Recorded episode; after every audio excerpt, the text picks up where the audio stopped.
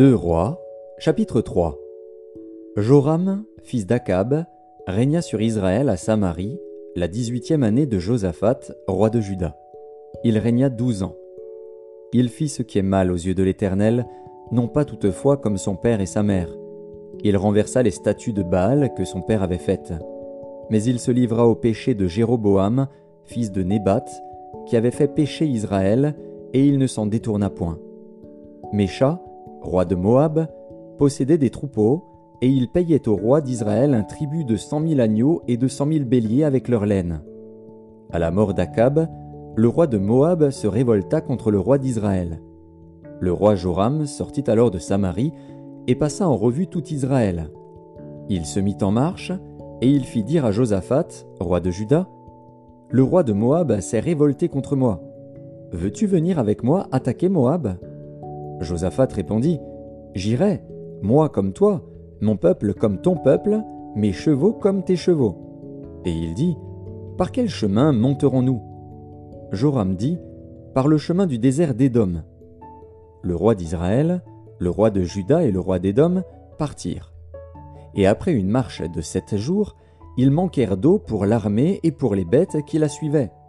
Alors le roi d'Israël dit, Hélas, l'Éternel a appelé ces trois rois pour les livrer entre les mains de Moab. Mais Josaphat dit, N'y a-t-il ici aucun prophète de l'Éternel par qui nous puissions consulter l'Éternel? L'un des serviteurs du roi d'Israël répondit, Il y a ici Élisée, fils de Shaphat, qui versait l'eau sur les mains d'Élie.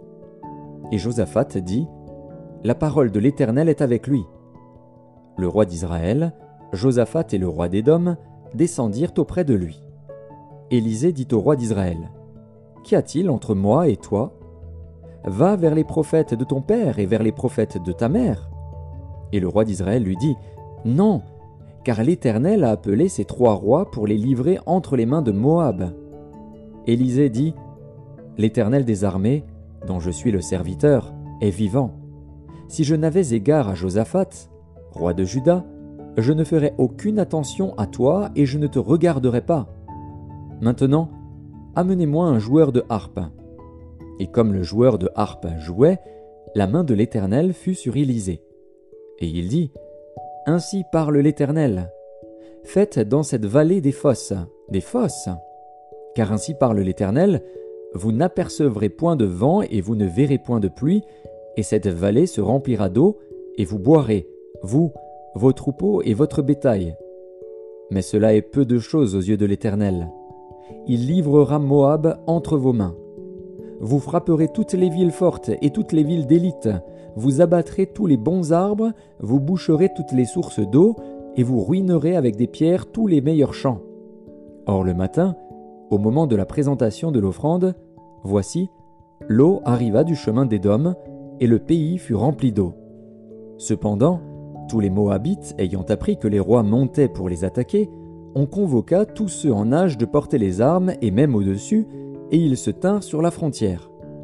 Ils se levèrent de bon matin, et quand le soleil brilla sur les eaux, les Moabites virent en face d'eux les eaux rouges comme du sang.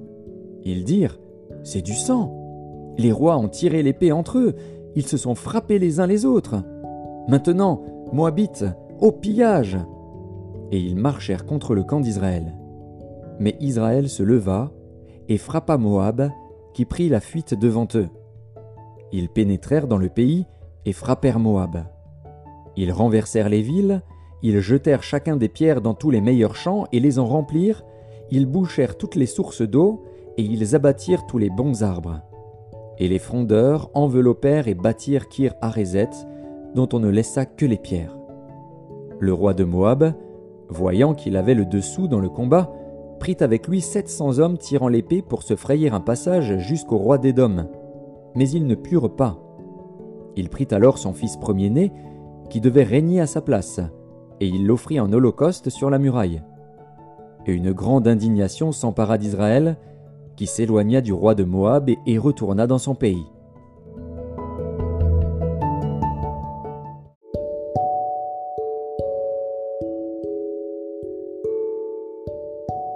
Deux rois, chapitre 4 Une femme d'entre les femmes des fils des prophètes cria à Élisée, en disant Ton serviteur, mon mari, est mort, et tu sais que ton serviteur craignait l'Éternel. Or le créancier est venu pour prendre mes deux enfants et en faire ses esclaves.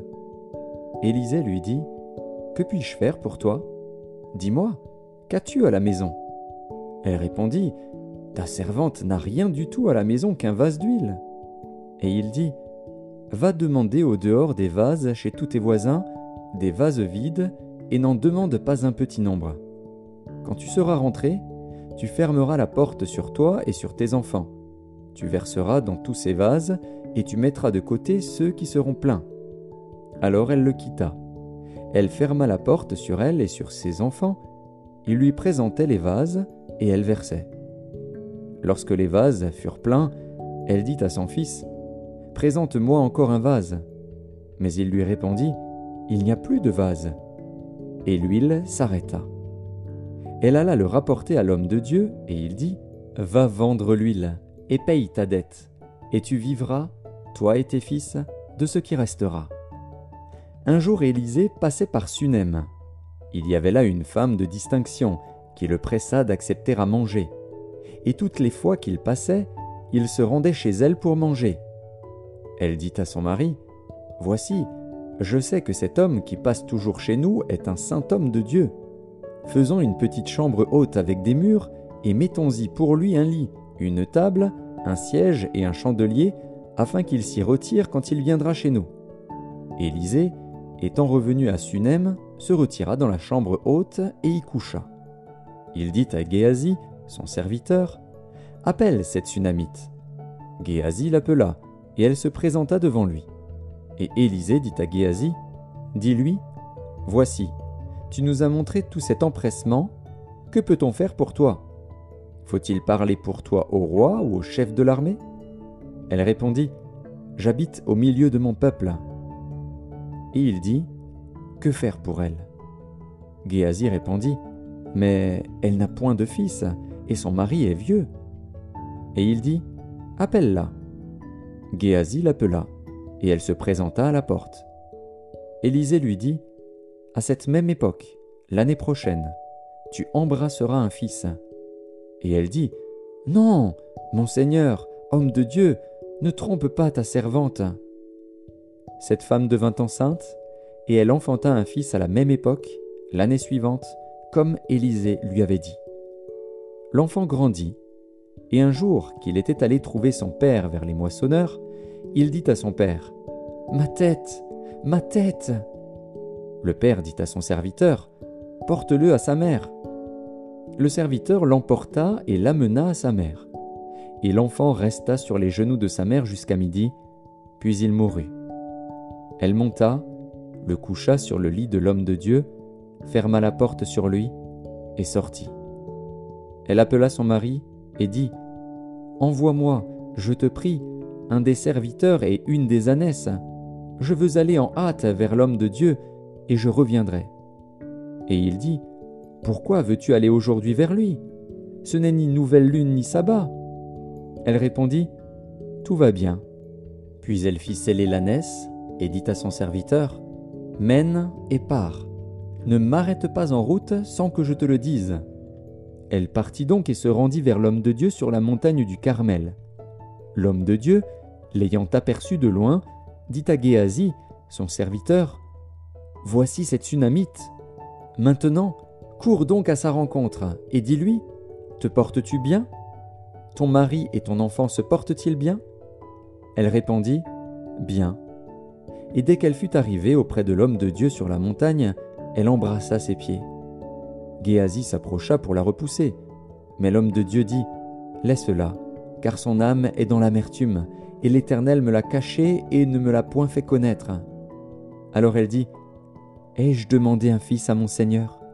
N'ai-je pas dit Ne me trompe pas?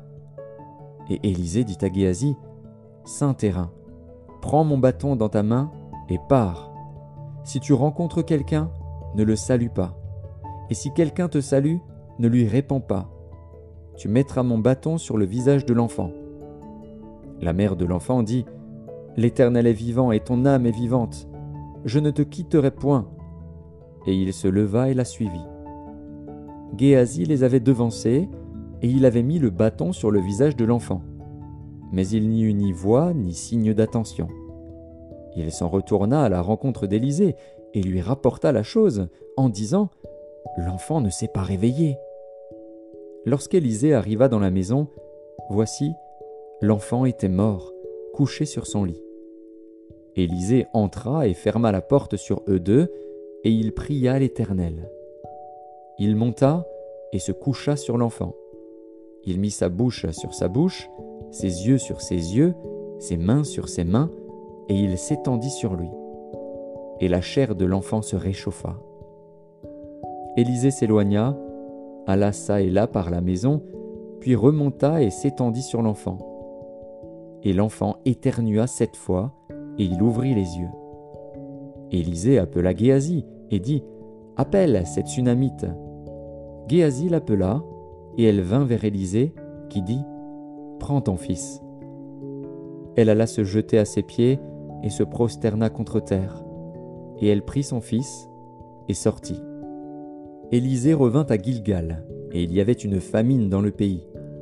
Comme les fils des prophètes étaient assis devant lui, il dit à son serviteur Mets le grand pot et fais cuire un potage pour les fils des prophètes.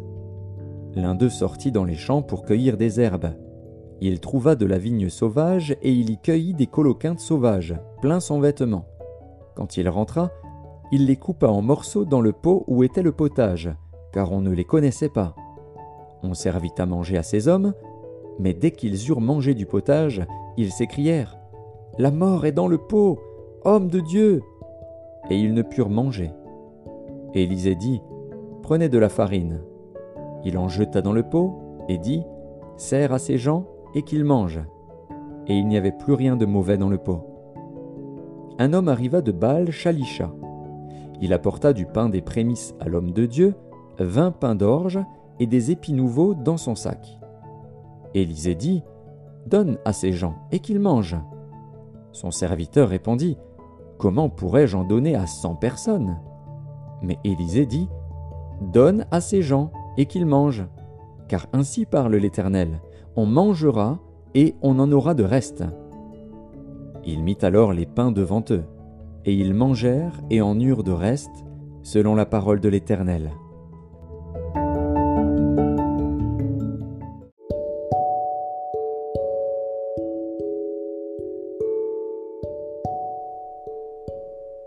Actes des Apôtres, chapitre 21 Nous nous embarquâmes après nous être séparés d'eux, et nous allâmes directement à Kos, le lendemain à Rhodes, et de là à Patara. Et, ayant trouvé un navire qui faisait la traversée vers la Phénicie, nous montâmes et partîmes. Quand nous fûmes en vue de l'île de Chypre, nous la laissâmes à gauche, poursuivant notre route du côté de la Syrie, nous abordâmes à Tyr, où le bâtiment devait décharger sa cargaison. Nous trouvâmes les disciples, et nous restâmes là sept jours. Les disciples, poussés par l'Esprit, disaient à Paul de ne pas monter à Jérusalem. Mais lorsque nous fûmes au terme des sept jours, nous nous acheminâmes pour partir, et tous nous accompagnèrent avec leurs femmes et leurs enfants jusque hors de la ville. Nous nous mîmes à genoux sur le rivage, et nous priâmes. Puis, ayant pris congé les uns des autres, nous montâmes sur le navire, et ils retournèrent chez eux. Achevant notre navigation, nous allâmes de Tyr à Ptolémaïs, et nous saluâmes les frères, et passâmes un jour avec eux. Nous partîmes le lendemain, et nous arrivâmes à Césarée. Étant entrés dans la maison de Philippe l'évangéliste, qui était l'un des sept, nous logeâmes chez lui il avait quatre filles vierges qui prophétisaient. Comme nous étions là depuis plusieurs jours, un prophète nommé Agabus descendit de Judée et vint nous trouver. Il prit la ceinture de Paul, se lia les pieds et les mains et dit Voici ce que déclare le Saint-Esprit. L'homme à qui appartient cette ceinture, les Juifs le lieront de la même manière à Jérusalem et le livreront entre les mains des païens. Quand nous entendîmes cela, nous et ceux de l'endroit, nous priâmes Paul de ne pas monter à Jérusalem. Alors il répondit, Que faites-vous en pleurant et en me brisant le cœur? Je suis prêt non seulement à être lié, mais encore à mourir à Jérusalem, pour le nom du Seigneur Jésus. Comme il ne se laissait pas persuader, nous n'insistâmes pas et nous dîmes que la volonté du Seigneur se fasse. En ces jours-là, nous fîmes nos préparatifs et nous montâmes à Jérusalem. Quelques disciples de Césarée vinrent aussi avec nous et nous conduisirent chez un nommé Amnasson de l'île de Chypre, ancien disciple chez qui nous devions loger. Lorsque nous arrivâmes à Jérusalem, les frères nous reçurent avec joie. Le lendemain, Paul se rendit avec nous chez Jacques, et tous les anciens s'y réunirent.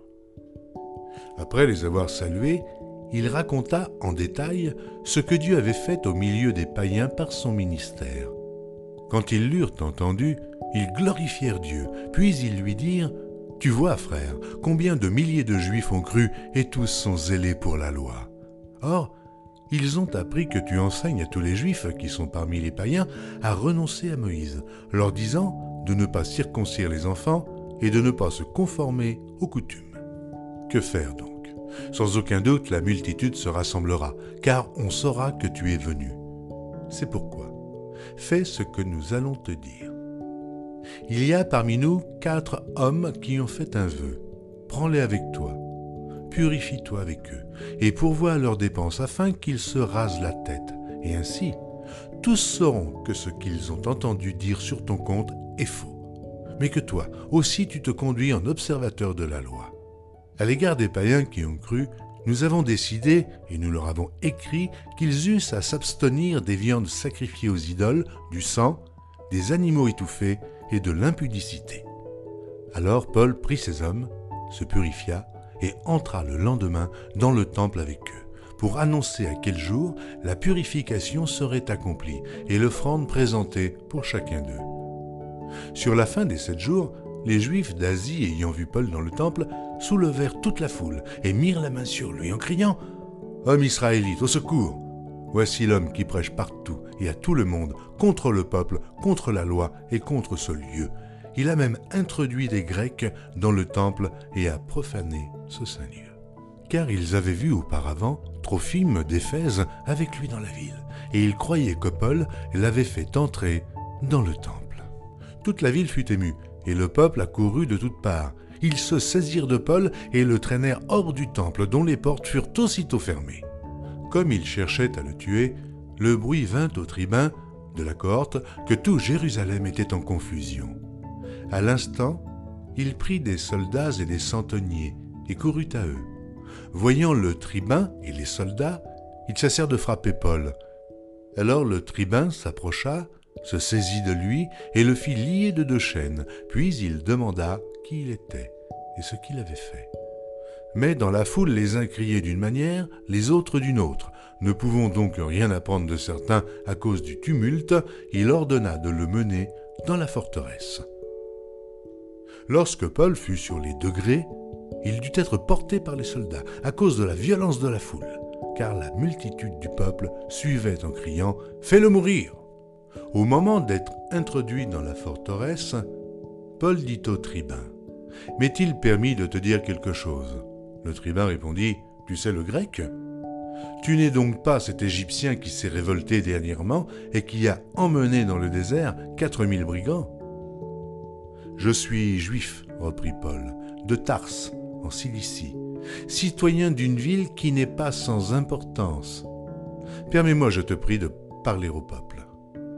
Le tribun, le lui ayant permis, Paul, debout sur les degrés, fit signe de la main au peuple. Un profond silence s'établit, et Paul, parlant en langue hébraïque, dit.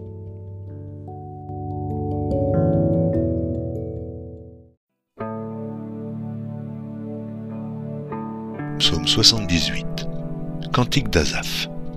Mon peuple, écoute mes instructions prêtez l'oreille aux paroles de ma bouche. J'ouvre la bouche par des sentences, je publie la sagesse des temps anciens. Ce que nous avons entendu, ce que nous savons, ce que nos pères nous ont raconté, nous ne le cacherons point à leurs enfants. nous dirons à la génération future les louanges de l'Éternel et sa puissance et les prodiges qu'il a opérés. Il a établi un témoignage en Jacob, il a mis une loi en Israël et il a ordonné à nos pères de l'enseigner à leurs enfants pour qu'elle fût connue de la génération future des enfants qui naîtraient et que, devenus grands, ils en parlassent à leurs enfants afin qu'ils missent en Dieu leur confiance, qu'ils n'oubliassent pas les œuvres de Dieu et qu'ils observassent ses commandements, afin qu'ils ne fussent pas comme leur père, une race indocile et rebelle, une race dont le cœur n'était pas ferme et dont l'esprit n'était pas fidèle à Dieu. Les fils d'Éphraïm, armés et tirant de l'arc, tournèrent le dos le jour du combat. Ils ne gardèrent point l'alliance de Dieu et ils refusèrent de marcher selon sa loi ils mirent en oubli ses œuvres, ses merveilles qu'il leur avait fait voir. Devant leur père, il avait fait des prodiges au pays d'Égypte, dans les campagnes de Tsoan. Il fendit la mer et leur ouvrit un passage. Il fit dresser les eaux comme une muraille. Il les conduisit le jour par la nuée et toute la nuit par un feu éclatant. Il fendit des rochers dans le désert et il donna à boire comme des flots abondants. Du rocher, il fit jaillir des sources et couler des eaux comme des fleuves. Mais ils continuèrent à pécher contre lui, à se révolter contre le Très-Haut dans le désert. Ils tentèrent Dieu dans leur cœur en demandant de la nourriture selon leurs désirs. Ils parlèrent contre Dieu. Ils dirent, Dieu pourrait-il dresser une table dans le désert? Voici, il a frappé le rocher, et des eaux ont coulé, et des torrents se sont répandus pourra-t-il aussi donner du pain ou fournir de la viande à son peuple? L'Éternel entendit, et il fut irrité. Un feu s'alluma contre Jacob, et la colère s'éleva contre Israël, parce qu'ils ne crurent pas en Dieu, parce qu'ils n'eurent pas confiance dans son secours. Il commanda aux nuages d'en haut, et il ouvrit les portes des cieux. Il fit pleuvoir sur eux la manne pour nourriture, il leur donna le blé du ciel. Ils mangèrent tous le pain des grands. Il leur envoya de la nourriture à satiété. Il fit souffler dans les cieux le vent d'Orient, et il amena par sa puissance le vent du Midi. Il fit pleuvoir sur eux la viande comme de la poussière, et comme le sable des mers les oiseaux ailés. Il les fit tomber au milieu de leur camp, tout autour de leur demeure. Ils mangèrent et se rassasièrent abondamment. Dieu leur donna ce qu'ils avaient désiré. Ils n'avaient pas satisfait leurs désirs, ils avaient encore leur nourriture dans la bouche lorsque la colère de Dieu s'éleva contre eux. Il frappa de mort les plus vigoureux, il abattit les jeunes hommes d'Israël. Malgré tout cela, ils continuèrent à pécher et ne crurent point à ses prodiges. Il consuma leurs jours par la vanité et leurs années par une fin soudaine. Quand il les frappait de mort, ils le cherchaient. Ils revenaient et se tournaient vers Dieu. Ils se souvenaient que Dieu était leur rocher, que le Dieu très haut était leur libérateur. Mais ils le trompaient de la bouche, et ils lui mentaient de la langue. Leur cœur n'était pas ferme envers lui, et ils n'étaient pas fidèles à son alliance. Toutefois, dans sa miséricorde, il pardonne l'iniquité et ne détruit pas. Il retient souvent sa colère et ne se livre pas à toute sa fureur. Il se souvint qu'il n'était que chair, un souffle qui s'en va et ne revient pas que de fois ils se révoltèrent contre lui dans le désert, que de fois ils l'irritèrent dans la solitude. Ils ne cessèrent de tenter Dieu et de provoquer le Saint d'Israël. Ils ne se souvinrent pas de sa puissance, du jour où il les délivra de l'ennemi, des miracles qu'il accomplit en Égypte et de ses prodiges dans les campagnes de Tsoan. Il changea leur fleuve en sang et ils ne purent en boire les eaux.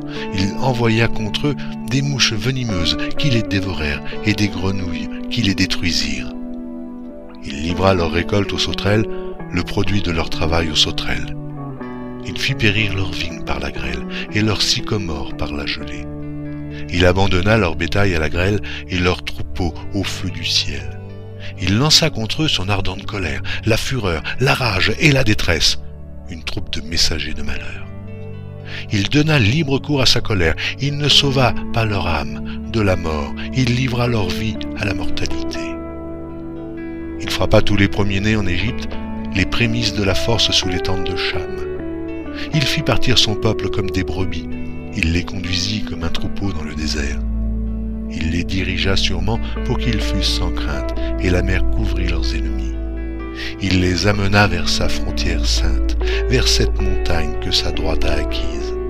Il chassa devant eux les nations, leur distribua le pays en héritage, et fit habiter dans leurs tentes les tribus d'Israël.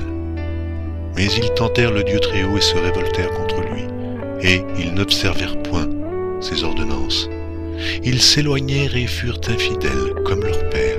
Ils tournèrent comme un arc trompeur. Ils l'irritèrent par leur haut lieu, et ils excitèrent sa jalousie par leurs idoles. Dieu entendit, et il fut irrité. Il repoussa fortement Israël. Il abandonna la demeure de Silo, la tente où il habitait parmi les hommes. Il livra sa gloire à la captivité et sa majesté entre les mains de l'ennemi. Il mit son peuple à la merci du glaive et il s'indigna contre son héritage. Le feu dévora ces jeunes gens et ces vierges ne furent pas célébrées. Ces sacrificateurs tombèrent par l'épée et ces veuves ne pleurèrent pas. Le Seigneur s'éveilla comme celui qui a dormi, comme un héros qu'a subjugué le vin. Il frappa ses adversaires en fuite, il les couvrit d'un opprobre éternel. Cependant, il rejeta la tente de Joseph, et il ne choisit point la tribu d'Éphraïm. Il préféra la tribu de Juda, la montagne de Sion qu'il aimait, et il bâtit son sanctuaire comme les lieux élevés, comme la terre qu'il a fondée pour toujours. Il choisit David, son serviteur, et il le tira des bergeries. Il le prit derrière les brebis qui allaient pour lui faire paître Jacob, son peuple, et Israël, son héritage. Et David les dirigea avec un cœur intègre et les conduisit avec des mains intelligentes.